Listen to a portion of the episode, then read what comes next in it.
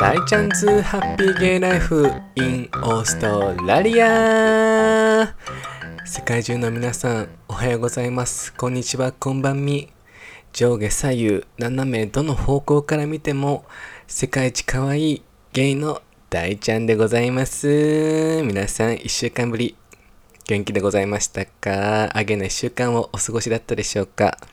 もちろん私はぶち上げない習慣でございました。ということで、早速今回も私のアゲなぼやきから活かさせていただきたいと思うんですけれども、もうこれは爆笑必須でございますよ、皆さん。先週じゃないや、2日前の出来事ですね。仕事があって朝起きまして、シャワーを浴び、あの、洗面台で顔を洗ってたんですね。こう洗ってその洗った泡を洗い流そうと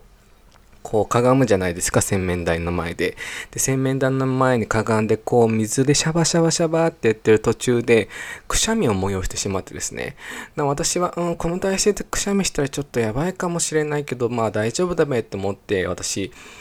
くしゃみはね別にはし、え、いくちゅんみたいな、そんな可愛こぶるあのくしゃみは出さないゲイなので、普通にヘクションっつって、一回出し、あ、いけると思って、もう一回燃やしてたので、もう一回思いっきりヘクションって言ったら、腰がドゥーンってなってしまって、あ、やっちまったと思って、あ、これは、これは危険信号だと思って、ほぼ赤に近いイエロー信号だと思って、若干、プチぎっくり腰になったっていうでその日一日仕事は辛かったです皆さん。あの変な体勢でくしゃみをするのは皆さんやめましょう。あのこれきっと年齢関係なくですねあのぎっくり腰って起きると思いますのでなんかちょっと変な体勢とかでなんかくしゃみとかなんか変な動作をするのは皆さんきっとやめた方がいいと思うからあの、夜の痛みの波とかね変な体をやめた方がいい皆さん。普通の体でやろうっていう教訓でございます。今回のぼやきでございました。そんなぶち上げなぼやきから今回のトピックにですね話題に行かさせていただきたいと思うんですけれども皆さんお待ちかねの第2弾大ちゃんの過去の男歴でございますよ皆さん。私のこの過去の男歴はあのちょっとあのくず、くずおさんをメインにこう上げていこうと思いますので、このくずおさんを上げることで皆さんこういう外国人の人とのお付き合いは気をつけましょうっていう、あの私のこのゲーム目線からの話ですけど、これは普通に男女の恋愛とかでもあの通じることでございますので、これの私のゲスゲスの経験を、あの、糧に、あの、ちょっと皆さんちょっと気をつけていただければいいなと思って、この下水クズ男の過去の男歴をね、ちょっと今後ね、あの、紹介させていただきたいと思うんですけれども、そんな第2弾でございます。皆さんお待ちかね。題して、日本語ペラオと私と性病と、すごい色々詰まってますね、この中に。なんか、もし、なんかすみません、愛子さんファンがいたら申し訳ないんですけど、なんか愛子さんの、なんかこう、曲のタイトルになりそうよね、これ。なんか、ワイシャツとなんちゃらとみたいな曲ありましたっけ？それ、あやこさんだでしたっけ？すいませんね。私もあやこさん大好きなんですよ。最近すごい聴いてるんですけど、そう、日本語ペラオと私と性病とという今回タイトルで 行かせていただきたいと思います。ツッコミどころ満載皆さん。聞き応えあるので皆さん、あのー、聞いてくださいまし私のこの第2人目の、オーストラリアに来てよ、2人目の、ちょっといろいろあったクズ男の話でございますね。この人もまあまあ、トップランクに入る2番目か3番目くらいに入るクズ男でございますね。そう、その人のことを今回日本語ペラオさんと呼ばさせていただきます。まあ、なので、この日本語ペラオというニックネームからお気づきの通り、オーストラリア人で日本語検定1級持ちの日本語ペラオでございます、皆さん。そう、そんな人とね、私関係を持ったんです。シドニーに来てからね、引っ越してきたから。以前お話ししたあのメルボルンに住んでた時のミスターポテトヘッドの次のいろいろあったメンズなんですけれども、その前回のそのメルボルンのお話聞いていただきましたかね？ね、ミスターポテトヘッドさんとの話。その時に私シドニーに引っ越すか迷ったというふうにお話ししたと思うんですけれども、で、そのマルディグラに行ってシドニーいいなと思って生活もうまくいかないから都市を変えようと思ったっていうきっかけのそのメルボルあマルディグラの時の話で私そのマルディグラにその旅行来た時にシドニーにねその日本語ペローさんのお家に泊まらせてもらったんですよね。その人との出会いのきっかけも、そのデーティングアプリで、そのデーティングアプリってゲイのやつね、私も最近全部消したんですけど、いろいろあって、その、デーティングアップって基本なんか位置位置を変えれるあのアプリがあるんですよね。その中で位置をシドニーに変えてみたらその人とたまたまマッチングしてメッセージをしてたんですよ。で、日本語ペラペラでしょ。で、私がたまたまあ宿をかせ宿代を浮かせたいなと思ってあのマルディグラに旅行行くんですけどあのお家に泊まらせてくれませんかと言いましたら全然 OK をしてくださったのでイエイと思って顔も中の下っていう感じですね、皆さん。中の下の王子って感じで想像してもらってよろしいですか？でも、ハゲ散らかしてます。またハゲ散らかしてますね。そう。別に私、ハゲ線ではございませんので、というのを、あのー、ご注意くださいませ。ということで。で、泊まらせてもらいます。で、この注意ポイント1、その人恋人いました。今もいると、その人と付き合ってると思います。多分、恋人は、オーストラリアボーンのエイジアンなんですよ。アジア人で。で、ここで注意していただきたいのが、皆さん、多分ゲイの方、レズビアンの方はご存知だと思うんですけれども、その他のあの、ストレート界隈の方たちはあんまり聞き慣れてないオープンリレーションシップっていうものが存在しますね。でも最近ストレート界隈でもなんかちょっとあるらしいですよね。あの、バイリンカルニュースさんでこの前聞いてびおびっくりしたんですけど、まあ、っていうことで、そのオープンリレーションシップが何かっていうのを今回ざっくり話してもらいますね。こんいつかそのオープンリレーションシップについてのあのことも話したいと思ってるんですけど、深くね。軽めに言うと、浮気公認のカップルです。他の人とチャラかしていいよっていうあれです。そう、クソだと思います、この関係。私は絶対リスペクトしません、これは。というのがあるんです。オープンリレーションシップっていうのが結構ゲイ、レズビアンの人はあんまりないような気がするんですけど、結構男同士のゲイではごく稀にありますね。で、でも、その、日本語ペラオさんはその、恋人とオープンリレーションシップっていう関係にはございませんでした。ですが、私はシドニーその旅行してる間に、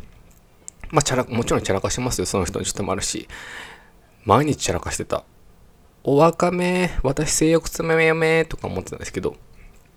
そう、毎日チャラ化してて、まあでも、恋人いるのは知ってたし、で、向こうもなんか、まんざらでもないし、まあ私を利用してたんですけどね、今思えば。で、じゃらかして、私もその時も24とかだったんで若かったんで、まあ若干その人のことを、若干ではないね。その時はもうドツボにはまって好きになっちゃったんですよ。で、その人のこともあって、シドニーに引っ越そうかなっていうふうに考えたんですよね。でもその日本語ペラをクズ野郎はもう最初からそのシドニーに引っ越そうか考えてるんだよねって言ったんですけど、でもそいつはもう、まあでも、私基本ウエスタンの人、白人の人たちって基本自分たちを守りに最初入ると思うんですよね。私の固定概念だと。自分が悪くないようにバリアを何個も貼るイメージで、その日本語ペラオも最初から、いやでも僕には恋人いるからね、分かってるよね。そう、大ちゃんが来てくれるのは嬉しいけど分かってるよね。みたいな感じで言われたんですよ。でも私はもう恋は盲目でしょ。そう、だから引っ越す決意をしたんですよ。で、引っ越した時も、最初の1、2週間は泊まらせてもらってたんですよ。で、まあ、チャラかしますでしょ。ずっと。で、より好きになっちゃうでしょ。で、まあ、ちょっと過ぎてぐらいから、まあ、1、2週間で、しかも、泊まらせてもらった後に家を見つけるんですけど、その人と同じ駅の近くに私見つけちゃって、もうバカだよね、とも今、もう過去の私に言いたい、ビンタして言いたい。日本語ペロのハゲチョロ便にいいやつはいないぞ、みたいな。いや、これは答えがないですけどね。皆さん、いい人も全然いますよ。日本語ペラペラで、ハゲ散らかしてる人でも。で、引っ越しちゃって、なんかもう寂しいから今日家に行っていいとかって言っても、あ、全然いいよって言ってくれて、まあ、散らかしたり、あの、添い寝したり、一緒に寝たりとかってしてて、でも私も若いし、こう、ドツボにはまってしまい、あどうしようかなと思って、まあ、病むじゃないですか。まあ、病むんだけど、で、そっから、まあ、真面目に一回話したんですよね。まあ、そいつも守りに入りますよね。私、もうその人と話した時も泣いたの、超ペアじゃない。かわいい、キャワミーって感じなんですけど、なんで泣いたのって話なんですけどね。なんかこう、いや、好きなんだよね、みたいな、真面目に関係もしたいんだけど、うん、でも恋人いるよね、みたいな話をしてて、でもそのペラをね、まあ、守りに入るんですよ。だって最初から言ってたじゃん、みたいな。で、うーだらうーだらっていうし、しかもオープンリレーションシップっていう関係じゃないから、その恋人と私はもうザ浮気相手なんですよ。2番目なんですよ。ね。で、利用されていて、で、そういうふうに、って言ったじゃん、言って言ったじゃん、みたいな。関係築けないって分かってるよね、みたいな。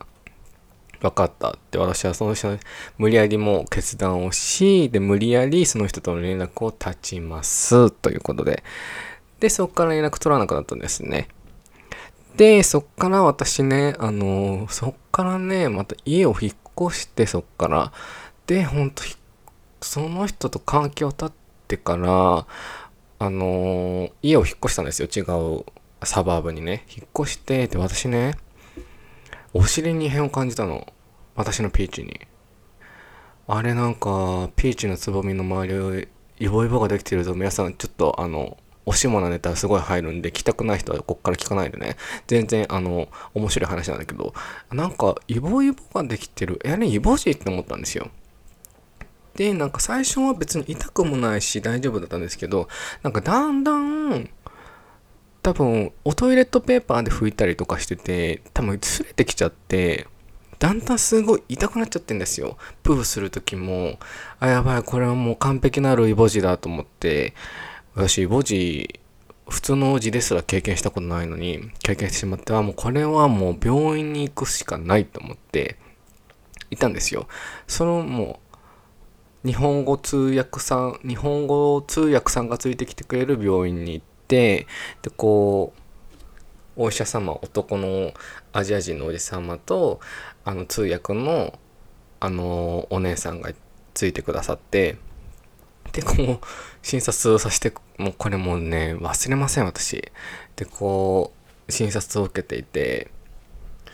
で、なんか、なんか、イボ痔ができたと思うんですよね、みたいなので、それを通訳してくれるわけですよ。じゃあちょっと、私のピーチを拝見しましょうと、お医者様が。で、ピーチをこう、こう、あの、診察台っていうんですか、あの上に私はこう、うつ伏せ？うつ伏せだと上向いちゃってますよね。こう、腹を下にしてこう寝る体勢で寝て、で、こうお尻をプリって出して、お医者さんがこう 私のこう、ピーチをこう、かき分けるわけですよ。で、見終わって、もう本当にね、あの、通訳のお姉さんにもね、懺悔したいし、もう通訳のお姉さんが一番何とも言えない気持ちだったでしょうね。そのお医者様が、その、アナルの方でのおセックスはしますか？ともうドストライクに聞いてくるんですよ。で、私はもうもう正直に、はい、しますと言って、で、そ、これは、性病です。と言われ、その、全部英語でね、あの、お医者様がいて、それを通訳してくれるお姉さん、もう本当にいろいろな気持ちが、あの、混ざり込んでいたでしょう、きっと。性病ですと言われまして、ちゃんとつけるものはつけなさいって言われまして、そうなんです。私、人生で初めてのその時、性病になりまして、きっとこの日本語ペラオからもらいました。ということで、そう、私基本、そのオーストラリア来てた時は、コンドームさんをつけてなかったんですよね。もうこれね、ほんとダメね。あの、ゲイ、ゲイ同士関係なく男女間でもコンドームは避妊とあのその性病を防ぐためにもコンドームは絶対つけましょう皆さん本当にねその1回のつけないことで何があるか分かりません本当女性のね方でもなのでつけましょうね皆さんということで発覚して、あ、わかりましたって言って、で、塗り薬をもらいまして、塗り薬を塗ったところ、あの、すくすくと、あの、イボさんの方が取り除かれまして、もうハッピーエンド皆さん拍手。イボがいなくなった。っていうこの日本語ペラオから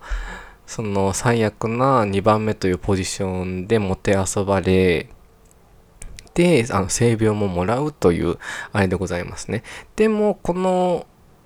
もてあそばれっていうのは多分語弊がありますね。私も悪かった。でも若かったのもありますしその2番目が恋人がいるっていうのも分かっていてあのオープンリレーションシップっていうのも分かってじゃないっていうのも分かっていてで関係を持っていやでもなんか奪ってしまえばいいじゃんみたいな考え方で私は動いていたんですけれどもやっぱねその正当な恋愛というかそういうリレーションシップ築きに何かを奪うとかね私その後に絶対同じことが返ってくると思うんですよね。なんか傷つけた誰かを傷つけた恋愛得た愛こそ恋愛とかリレーションシップこそいつか自分も傷つくと思ってそうだからこの私がこう不当な行為をしたことによってきっと不当なものが来たんですよね性病っていう。っていうのをきっとねあのお天道様は見てらっしゃいますのでっていう感じでこの2番目にされたで浮気相手になった性病っていう負のルーティンですね。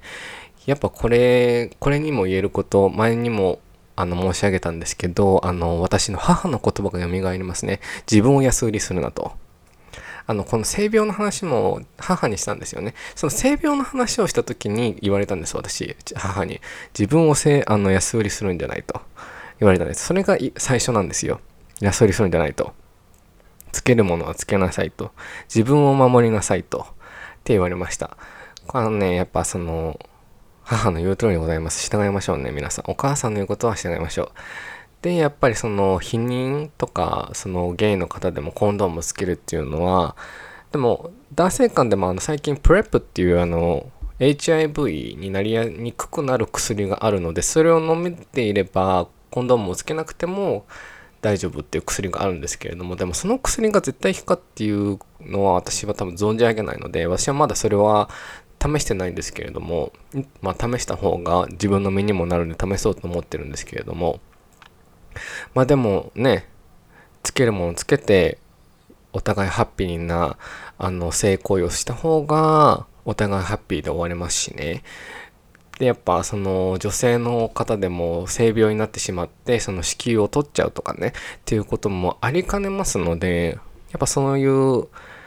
あの、避妊コンドーム自分を安売りしないためにもあのやった方がいいと思います。っていうことでございますね。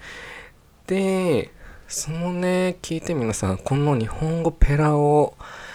そっからね、ほんと全く連絡取らなくなって、ほんともうずっと会ってなかったですよ。だからもうほんと5、6、5、私がシドに来て、もうそれがオーストラリア2年目とかほんと45年も会ってなかったんですよ。本当私が働いてるお店も知ってるんですよ。だからそれに私に会いに最初お店に来てたこともありましてでもその環境を立ってから一切見なくなったんですよね。全然いいんですけど。でもね皆さん聞いてよ。聞いてちょっと。これはさすがにね私顔面パンチなんだけどこの1ヶ月ぐらい前汚のうちの店に。どの面下げてきてんのと思って。なんかこううちこうお店のこう表側とやっぱ裏側ストックがある裏側があるんですけれどもそこ出た瞬間にそいつの後ろ姿がパッて見えてうわマジ F と思ってさって後ろに戻ったんですよ。え？と思って。多分存じ上げてるんですよねその人。まだその時私そのデーティングアップ入れてるから多分近くにいるのとか見えますしえ絶対私がまだここで働いてるの知ってるし、どの面下げてきてんのと思って、怖いね。そのウエスタンの人の根性ってすごいよねと思って、まあでも私の推測上きっと、まだ若干、その来ることによって私のことを、まあ来るってことはきっと私にワンチャン狙ってたんだろうなと思って、いや絶対行かねえしみたいな。なんでてめえのおめえさんのところに戻んなきゃいけないの？みたいな。あなたと私のレベルはもうほんともう天と地の差よみたいな。っていうかあなたのパートナーをちゃんと愛しなさいよと思って、ちょっと来んじゃねえと思ったっていうこの1ヶ月前、すごいよね、この根性。なんか、いやもうどうでもいいですけど私は。っていうこの1ヶ月前のことで、で、こっからの教訓なんですよね。すいません。でも、そのうちに言われて一番腹が立ったことが、わしね、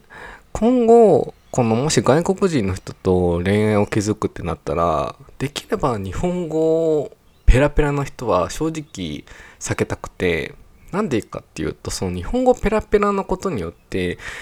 日本の文化も好きなんでしょうけど、日本のことをやっぱ非難することが多くなんです。日本人はなんでこうなのとか、なんでことこういう言葉はこうなのとかって言われることが増えるんですよね。いや、好きなんだからリスペクトしろよと思うんですけど、で、その日本語ペラオに言われて一番、あの、カチンときたのが、日本人ってなんで外国人っていうのって言われて、その、外国に住んでる人のことを外国人っていうの。外の国の人って書いたら、ちょっとディスクリミネーションじゃないって言われて、え、マジでそうわってなんだけどと思って。え、じゃあどうやって私たちは、あの、外国人の人たちのことをディスクライブすればいいのみたいな。いや、だってしょうがなくないみたいな。だって外の国の人でしょしょうがなくないみたいな。そこが何がディスクリミネーションなの？差別なの？と思って。だったら英語でフォレイナーとかだって外国人って意味でしょ？それ、え？みたいな。なんかそういうことがきっとあるんですよね。日本語ペラペラの人とか、日本すごい好きな人とか、なんか、え？みたいな。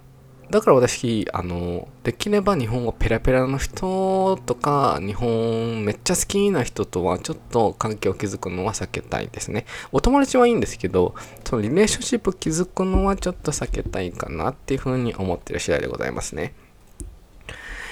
で、プラス今後海外とかも行く方とか、まあ、今いる方でもいいですけども、海外長い方は分かってると思いますけど、なんかね、あの、ちょっと日本語喋れますよアピールする人たち、あの、外人さんで、こんにちはとか、おはようとか、なんかそれでちょっとなんか、日本語知ってるぜ、どうだい？みたいな。僕日本、僕の日本好きどうだい？みたいな。そこでなんか気を引こうとするメンズって結構いるんですよね。メンズでも、まあ女性はわかんないですけど、私はまあただ出会ってきたんですけど、おはよう、おはようと。もちろん嬉しいですよ。もちろん嬉しいんですよ。日本語をしてくれてることとか興味があること。いや、でもそのおはようとか、こんにちはとか、それって多分韓国語とか中国語とか、まあ、他の言語でも、多少知ってる人は知ってると思うんですよ。その、ほんとベーシックなやつ。知ってて、それをなんか、どうだい？って言われても、マジで so what なの。めっちゃ私これめっちゃキャピタル G 出てるんだけど、キャピタル P、キャピタル G 出るんですけど、マジで so what なんですよね。その、朝、その、めっちゃ pre-intermediate のジャパニーズ喋られても、マジでそうワットみたいな。じゃあそれ言ったらさ、その第一言語が英語じゃない、第二言語が英語の人たちが、はい、how are you? がどうって言ってるのと全く同じなんですよね。そう。日本人なんて特に、ひらがな、漢字、カタカナってあって、そこにアルファベットも覚えてるわけですよ。日本人ってすごいと思うんですよ。その言葉、文字をこう4つ覚えていて、それを言える。なんで、え、マジでそうワットなんだけど、みたいな。ってなっちゃうんですね。めっちゃこのキャピタルが出ちゃうんですけど、なんで、その、で、今後海外とか行かれる方とか、今海外いる人で、なんか、なんかね、こうメンズずっとデーティングしてる人とかで、それを見せびらかしてきてどうだいっていう風に釣られちゃいけません、皆さん。やめましょう。そんな、そんなんで釣ってくる男はね、ほんとね、もう、下のレベル、下のレベル、皆さんもっと上のレベルだから上げてこうっていうことで、できれば気をつけてほしい。この、浅はかな、あの、日本語をこう見せびらかしてくる人たちはやめましたね。もっとその上の、なんか、もうちょっと上のランクの日本語喋れるんだったら、本当にわしは、あ、もうすごいねって言うんですけど、すごい知ってるねって言うんですけど、そのね、浅はかな、あの、日本語を見せびらかしてくる、あの、男に気をつけろ。っていう、あの、教訓でございます、皆さん。そうなんでね、そうそうそうそう。なんで、私は本当でも、リレーションシップを築く上では、もちろんアジアのカルチャーを知ってる人とか、理解できて、してくださってる人っていうのはすごく嬉しいんですよね。でもできればその日本語ペラペラは、あの、控えたい。でもすごいわがままなこと言っちゃうと逆にそのアジアの文化を全く知らない人と関係を築くのも結構大変だと思います。本当アジアの文化も知らないし、アジア人がどうまず考えるかっていうのを分かってない人は、あの、きっと関係を築くのまずお互い理解するのが最初難しいと思うのでそうなんで本当にいやもちろんこちらもそのウエスタンとかあの相手の方のリレーションシップ築く相手の方の文化とか宗教とかその本当ベーシックに彼らがどうレイズしてきたかっていうのをリスペクトするのも大事ですしだから本当相手も多少なりと自分たちのこのアジアのカルチャーを理解してくれてる人だとすごく私は関係が築きやすいと思いますということで今回の日本語ペラオと私と性病とどうだったでしょうか、まあ、まとめますと性病私あの2回なってるんですよオーストラリア来てからあのこれこれに懲りずねもう1回あるんですけどそれはまた別の回でお話ししますということでまず性病は皆さん自分多分日本人の方って性病っていうのがあまりこう自分の周りにあるようにこう思わないと思うんですよね。私がそうだったんで、性病って結構身近にあるので、結構気をつけた方がいいなんで、コンドームつけよう皆さん。ちゃんとつけよう。ちゃんと守るものを守ろう。安売りしない。そう。そう、あと寂しいからといって、あの、浮気相手2番目になるのをやめましょうということで、自分の価値を下げてしまう。これは、あの、私、大ちゃんからの、あの、私のこの経験者から語るでございますね。なんで、この気をつけましょう、日本、あの、浮気相手。そう、あと日本語ペラペラ、気をつけましょう。多分、一緒に行ってイライラしちゃうこともあるだろうし、あの、お友達なら全然いいと思うし、あの、 language exchange とかっていうので出会うともいいんですけれども、でもそういう language exchange で出会う人っていうのも、少なからず下心があると思うんでね、まあまあまあ、 independent な、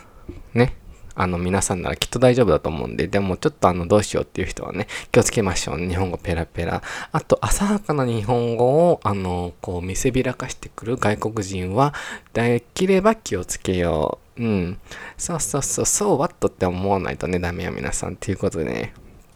この第9回、日本語ペラオと私と性病と、なんか曲が作れそうですね、皆さん。っていう感じで今回を締めたいと思います。どうだったでしょうか？ねこんな、私、いろいろこういうね、黒歴史がございますので、それもどんどんさらけ出していきますから、皆さんお楽しみにね。で、今回とって9回目、来もう次10回目ですよ、皆さん。もう本当ありがとうございます。皆さんのサポートで。もう10回も、あっという間でしたね、始めてから。っていう感じなのでね、もうどんどんどんどんぶち上げなポッドキャストにしていこうと思いますね。皆さん今後も引き続きよろしくお願いしますね。ということで皆さん最後に私のインスタグラムフォローしていただいてますか？フォローしてくれたら大ちゃんぶち上げますということで、私のインスタグラム皆さんフォローしてくれたら嬉しいな。そちらのアカウント名が、大ちゃおみ0520、大ちゃおみ0520ですね。スペルが DAICHAOMI0520 DAICHAOMI0520 ですね。ぜひぜひフォローとお願いいたします。あのー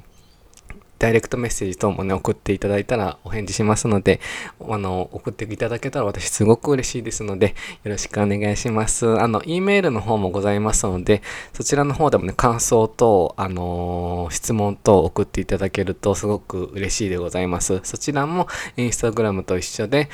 DAICHAOMI0520 大ちゃおみ0520ですね。あの、インスタグラムのダイレクトメールでのあの、感想、ネタ提供とこういうことを話してくださいと、もしくは恋愛相談とかにも私乗っちゃいますよ、皆さん。こんな私でよければ絶対、あの、あのー、相談乗りますので、皆さんぜひ、いろんな、あのー、こういうこと話してくださいっていうのあったら、ぜひぜひよろしくお願いします。ということで、とうとう、私のインスタグラムフォローしてくれてる方はお気づきでしょうか私ゲーム全然するんですけど、これごめんなさい、最後のぼやきね。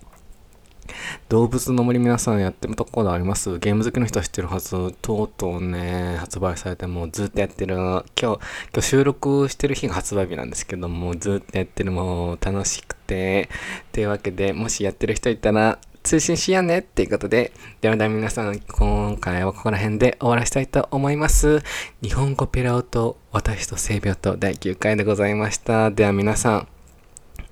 まだまだね、あの、どんどんどんどん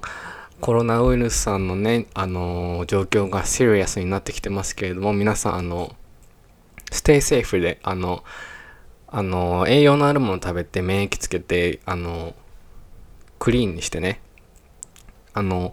このことで、ごめんなさい、もう一個話しちゃいますけど、このことで、人々がコンフリクトしちゃうのは私すごい悲しいなって思っちゃうので、トイレットペーパーの争奪戦とかマスクの争奪戦とか、これのせいでこあの人々が混乱に陥ってコンフリクトを衝突しちゃうのはすごく悲しいことだと思うのでコンフリクトするんじゃなくて本当もう be compassionate で思いやな思いやりのある行動で皆さんね過ごしていけばきっとこの状況を乗り越えていけると思いますので皆さんお互いに助け合っていい情報を共有し合ってあのこのねこの大きなバイルスを乗り越えていきましょう。皆さん一緒に。あげあげで皆さんしていきましょう。ということで、今回も楽しんでいただけましたでしょうか？楽しんでいただきましたね。ありがとうございます。ということで、またまた、あげな、ぶち上げな1週間をお過ごしください。ではでは、来週までしばしのお別れです。皆さん、良い週末を、良い1週間をおしゃあお過ごしください。ではでは、四方八方どの方向から見ても世界一可愛いゲイの大ちゃんでございました。バイビー。